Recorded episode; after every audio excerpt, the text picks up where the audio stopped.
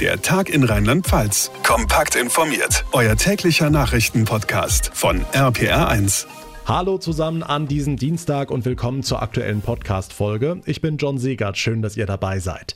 Mitten in die Diskussion um Lieferengpässe bei Corona-Impfstoffen sorgt nun eine Meldung über die Wirksamkeit eines Präparats für mächtig Aufregung. Der Impfstoff von AstraZeneca soll ausgerechnet bei Senioren so gut wie gar nicht wirken. Stimmt das? Wie kann das sein? Es gab ja schließlich umfassende Studien. Der ganze Fall in dieser Ausgabe. Außerdem werfen wir einen ersten Blick auf die Landtagswahl in Rheinland-Pfalz. Noch 47 Tage sind es, bis wir unser Kreuzchen machen. Aber machen wir das in Corona-Zeiten im Wahllokal oder doch alle per Briefwahl? Wo liegen da die Probleme? Wir sprechen zudem über den ja, BER aus unserem Sendegebiet, die Kölner Oper, die wohl noch einige Millionen mehr verschlingen wird als ohnehin schon. Und wir kümmern uns nochmal um die Friseurbranche, deren Mitglieder wegen der geschlossenen Salons teilweise sogar bedroht werden. Wie wichtig kann der Haarschnitt sein? Gleich nach den wichtigsten Themen des Tages. Große Aufregung heute um den Impfstoff von AstraZeneca. Der soll angeblich nicht richtig wirken und zwar ausgerechnet bei alten Leuten nicht, die ihn ja ganz besonders dringend brauchen. RPA1-Reporter Thomas Stüber, was ist an alledem dran? Also noch gibt's tatsächlich einige Fragezeichen. Das Handelsblatt hat darüber berichtet, dass der Impfstoff von AstraZeneca bei den über 65-Jährigen wohl nur eine Wirksamkeit von 8% hätte. Das wäre extrem wenig, wenn's denn stimmt. Zum Vergleich, BioNTech bietet über 90% Wirksamkeit. Der Bild-Zeitung liegen ähnliche Infos vor. Demnach will die EU-Arzneimittelbehörde den AstraZeneca-Impfstoff auch nur für unter 65-Jährige zulassen. Das wäre natürlich ein Riesenproblem, denn auf dem Impfstoff Impfstoff ruhen große Hoffnungen. Zum einen ist er preiswert und kann aufgrund der Temperaturunempfindlichkeit auch in normalen Arztpraxen verabreicht werden. Okay, was sagt denn der Hersteller selbst, AstraZeneca, zu diesen Berichten? Räumt das Unternehmen ein, dass der Impfstoff tatsächlich für Ältere nicht wirklich wirksam ist? Nein, ganz und gar nicht. AstraZeneca hat die Berichte dementiert und behauptet, dass die Wirksamkeit tatsächlich deutlich höher liege, wenn man einen Trick anwende. Bei der Erstimpfung nur die halbe Dosis und einen Monat später dann die volle. Dann erreiche man eine Wirksamkeit von 90 Prozent, sagt AstraZeneca auch bei Senioren. Das Unternehmen stützt sich auf eine Studie, die laut ARD auch der EMA in Brüssel vorliegt. Daran waren angeblich 2000 Menschen über 65 beteiligt. Zwei Drittel davon sogar über 75, heißt es in dem Bericht. Diese neue Studie soll die Europäische Arzneimittelagentur nun doch noch davon überzeugen, dass der AstraZeneca-Impfstoff auch Senioren schützt. Falls nicht, könnte das Mittel tatsächlich nur für Menschen unter 65 zugelassen werden. Und das würde den Lieferengpass bei den Corona-Impfstoffen nur verschärfen. Hm. Gucken wir auf die aktuellen Infektionszahlen, Thomas. Hier in Rheinland-Pfalz gibt es ja weiterhin einen Positivtrend. Genau, zumindest was die Gesamtinzidenz angeht. Stand heute beträgt die 97,4 in Rheinland-Pfalz, einer der niedrigsten Werte seit Monaten und ein Indiz, dass sich die aktuellen Maßnahmen positiv aufs Infektionsgeschehen auswirken. Die Zahl der Neuinfektionen liegt bei rund 600 innerhalb der letzten 24 Stunden. Außerdem sind rund 50 neue Todesfälle dazugekommen. Drei Kommunen im Land liegen unter einer 7-Tage-Inzidenz von 50. Das sind die Städte Zweibrücken und Trier sowie der Kreis Trier-Saarburg. Die höchste Inzidenz meldet weiterhin der Kreis Birkenfeld. Hier liegt der Wert heute bei 224. Der Überblick von Thomas Stüber, vielen Dank. Neben den Corona-Impfungen wird derzeit auch viel über die FFP2-Masken diskutiert. Viele schimpfen, die Dinger sind wahnsinnig teuer, kann ich mir nicht ständig leisten. Andererseits gibt es jetzt auch immer mehr Menschen, die kostenlos Gutscheine bekommen, obwohl sie gar nicht krank sind. RPA1-Infochef Jens Baumgart. Ja, Hintergrund ist, dass im Auftrag der Bundesregierung im Moment solche Gutscheine verschickt werden an Hochrisikopatienten und da melden sich jetzt immer mehr, die sagen, ich habe auch so einen Voucher im Briefkasten gehabt und bin kerngesund. Erklärungsversuch der Krankenkassen anscheinend werden da auch alle erfasst, die mal irgendwann was mit Asthma zu tun hatten, also die irgendwann deswegen in Behandlung waren, die werden jetzt plötzlich alle zu Risikopatienten gezählt. Naja, ob das so sein muss, äh, ich weiß es nicht. Ich finde es grundsätzlich übrigens sehr gut, dass der Staat denen hilft, die die äh, für Masken kein Geld haben, aber irgendwie hat das im Moment eine Eigendynamik bekommen, die manchmal schon so ein bisschen komisch ist. Ich habe gestern in einem Discounter gesehen, FFP2-Masken zertifiziert, 99 Cent. Ja, also ich darf jetzt nicht sagen, wo das war, das wäre Werbung, aber vielleicht so viel, der erste Buchstabe kommt relativ früh im Alphabet. Die Lehrer in Rheinland-Pfalz, die haben da weniger Probleme. Sie sollen vor dem Start in den Wechselunterricht am Montag mit FFP2-Masken ausgestattet werden. 250.000 Stück sind dafür verplant. Außerdem eine Million medizinische Masken für die Schüler sowie nochmal zusätzlich OP-Masken für den Schulbusverkehr. Dass die Schulen am Montag überhaupt schrittweise wieder aufmachen, sorgt weiter für hitzige Diskussionen. Die rheinland-pfälzische CDU hält den Schritt für verfrüht, weil die Inzidenzwerte dafür noch immer zu hoch seien. Das sagt sagte uns Fraktionschef Christian Baldauf. Keiner weiß, wie das überhaupt funktionieren soll. Das fängt an mit der Frage, wer gibt denn wem wie viele Masken, in welcher Form, wann müssen sie getragen werden und wann nicht.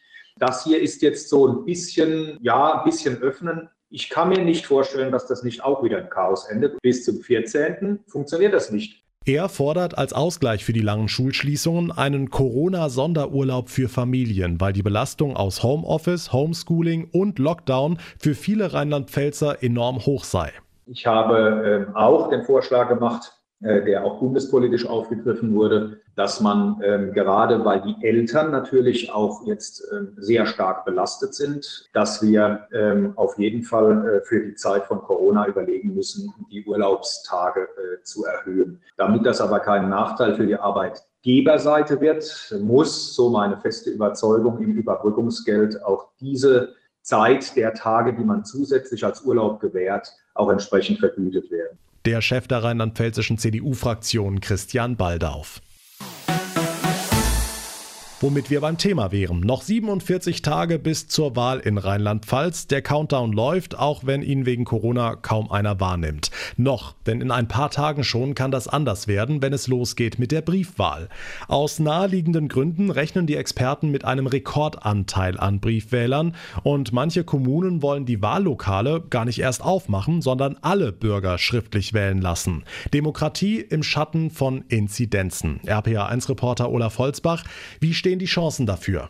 Die stehen nicht sonderlich gut und das hat vor allem rechtliche Gründe. Das Wahlrecht ist ein Grundrecht und wenn das Kreuzchen zu Hause gemacht wird, ist Manipulation eben nie so ganz auszuschließen. Deshalb hängt die Entscheidung längst nicht nur von Inzidenzwerten ab. Das Innenministerium und ich entscheiden äh, gemeinsam, ob es in dieser Region zu einer ausschließlichen Briefwahl kommt. Die Hürden für die ausschließliche Briefwahl auch regional sind sehr hoch. Ich gehe aktuell nicht davon aus, dass diese Hürden genommen werden, aber wir werden sehen, wie sich Corona in den nächsten Tagen und äh, Wochen entwickelt. Landeswahlleiter Marcel Hürter für die Kommunen wäre reine Briefwahl natürlich weniger Aufwand. Alle Unterlagen verschicken, am Wahlabend auszählen, fertig. Okay, wenn das jetzt nicht so kommt, ist denn sicher, dass am 14. März alle Stimmzettel vorliegen, auch die der Briefwähler? Das ist so sicher wie früher auch. Es kommt halt diesmal noch mehr drauf an. Grundsätzlich muss der Wähler zusehen, dass sein Umschlag rechtzeitig da ist. Am besten also ein paar Tage vorher einwerfen. Der rheinland-pfälzische Innenminister Roger Levens. Wir sind gerade dabei, mit der äh, Poste zu vereinbaren, wann die Briefkästen ein letztes Mal geleert werden. Und ob das jetzt äh, früher in einem Umschlag war oder in der Wahlurne war, das ist fürs Auszählen überhaupt kein äh, Unterschied. Zur Not kann man seinen Umschlag auch am Wahltag noch persönlich abgeben oder abgeben lassen. Der Wahltag rückt näher und damit auch die Frage Briefwahl ja oder nein. Derzeit sieht es so aus, dass am 14. März auch alle Wahllokale in Rheinland-Pfalz aufmachen. Danke Olaf Holzbach. Kurzes Quiz an der Stelle. Was haben die Hamburger Elbphilharmonie, der BER und die Kölner Oper gemeinsam? Sie sind Fässer ohne Boden, in denen einfach mal so Millionen versenkt wurden. Die Elfi und der BER sind inzwischen immerhin fertig, wenn auch jeweils deutlich später und teurer als geplant. Aber RPA1-Reporterin Sabine Koppers, bei der Kölner Oper werden weiter fleißig Millionen versenkt, ne? Ja, das hat Oberbürgermeisterin Henriette Reker heute Mittag ziemlich zähneknirschend bekannt gegeben. Heute haben wir Ihnen leider mitzuteilen, dass es nochmals teurer wird um 72,9 Millionen Euro, wenn alle Risiken berücksichtigt werden. Und die Schlüsselübergabe rückt vom dritten Quartal 2023 ins erste Quartal 2024. Man muss dazu sagen, dass in der Kölner Oper ganz ursprünglich im Sommer 2015 ja schon Eröffnung gefeiert werden sollte. Das hat offensichtlich nicht geklappt. Laut dem seitdem eingesetzten technischen Gesamtleiter Bernd Streitberger vor allem wegen der Haustechnik. Die ist auf eine Art und Weise verbastelt worden wie ich mir das vorher auch in meinen Künstträumen nicht vorstellen konnte. Da musste mehr oder weniger alles neu gemacht werden. Zusätzlich noch ein paar andere Baustellen auf der Großbaustelle, die nochmal stark überarbeitet werden mussten. Also insgesamt stehen da dann jetzt mit den heute neu verkündeten Zusatzkosten 618 Millionen Euro für den Bau an sich, deutliche Mehrkosten für die Finanzierung des Projekts und natürlich auch noch die Kosten für die Interimslösungen auf der Rechnung. Ursprünglich sollte die Sanierung der Kölner Oper mal 250 Millionen kosten kann man nur hoffen, dass sich bei den künftigen Bauprojekten alle in Köln an folgende Lehre halten. Erst planen und dann bauen. Die Infos von Sabine Koppers. Vielen Dank. In vielen Haushalten im Moment die Frage aller Fragen, Haare wachsen lassen oder darf der Partner ran mit der Schere? Hm, was schlimmer aussieht, wissen wir meistens erst nachher. Und genau deshalb versuchen es einige Rheinland-Pfälzer doch beim richtigen Friseur mit allen möglichen Tricks. Die Branche ist inzwischen mächtig sauer. Viele Friseure sprechen davon, dass sie regelrecht bedroht werden. RPA1-Reporterin Maike Korn hat nachgefragt. Der eine sagt, ich biete dir Geld. Der nächste sagt, wenn du es nicht machst, gehe ich zu jemand anderem. Der nächste sagt, wenn du es bei mir nicht machst, du hast es beim anderen gemacht, dann zeige ich dich an also Denunzierungen. Hans-Jörg Friese, Präsident der Handwerkskammer in Hessen und selbst Friseurmeister, über den neuen Alltag vieler Kollegen. Auch er selbst hat solche Erfahrungen gemacht. Können es nicht doch bitte, bitte, bitte. Aber es kam natürlich von mir immer ein klares Nein. Und es gibt auch den einen oder anderen, der mit mir momentan nicht mehr reden möchte. Ob alle Kollegen da immer standfest bleiben können, kann er nicht sagen. Er selbst hat als HWK-Präsident eine besondere Vorbildfunktion. Ich bin zwar mit einigen Regulierungen überhaupt nicht einverstanden, persönlich. Aber wenn wir die Regeln haben, dann halten wir die ein. Abgesehen davon drohen bei Verstößen auch saftige Strafen. Wir reden von bis zu 25.000 Euro. Und ich möchte noch zu bedenken geben, dass ich mich in dem Moment auch in die Gefahr begebe, infiziert zu werden und ich würde wahrscheinlich noch in meinem näheren Umfeld äh, die Menschen noch infizieren und würde sie damit gesundheitlich beschädigen, und zwar mit Vorsatz. Tja, wie man's macht, ist es verkehrt. Die Friseure in Rheinland-Pfalz hoffen auf bessere Zeiten und appellieren an ihre Kunden, bitte habt Geduld. Die Infos dazu von Maike Korn. Das war der Dienstag in Rheinland-Pfalz. Damit kommen wir zum Ende unserer heutigen Ausgabe. Wenn sie euch gefallen hat, dann wäre es sehr schön, wenn ihr anderen von unserem Podcast erzählt. Gerne dürft ihr den Link auch in den sozialen Netzwerken teilen, damit wir viele weitere Zuhörer bekommen. Und wenn ihr über Apple Podcasts zuhört, dann freue ich mich sehr, wenn ihr direkt eine kurze Bewertung da lassen würdet. Mein Name ist John Segert. Ich bedanke mich ganz herzlich für euer Interesse und eure Aufmerksamkeit. Wir hören uns dann morgen Nachmittag in der nächsten Folge wieder. Bis dahin eine gute Zeit und vor allem bleibt gesund. Der Tag in Rheinland-Pfalz, auch als Podcast und auf rpr1.de. Jetzt abonnieren.